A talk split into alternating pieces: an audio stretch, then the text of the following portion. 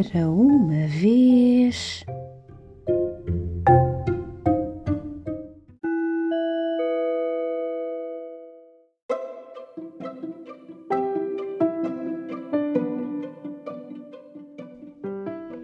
Era uma vez três meninos que adoravam brincar na floresta encantada do reino da imaginação. Depois da escola, eles iam visitar as suas amigas formigas, os seus amigos passarinhos, os seus amigos esquilos. Divertiam-se imenso a construir casinhas com pauzinhos com pedrinhas com folhas douradas apanhadas do chão. Decidiram caminhar por um trilho. De repente, avistaram uma árvore. O seu tronco altivo como mãos entrelaçadas em dias de gratidão, sustinham os ramos, elegantes braços que cobriam a imensa clareira.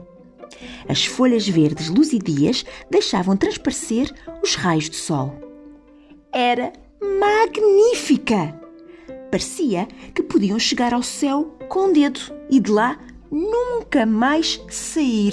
Ah! A partir daquele instante, os três meninos perceberam que deviam proteger aquela árvore para sempre.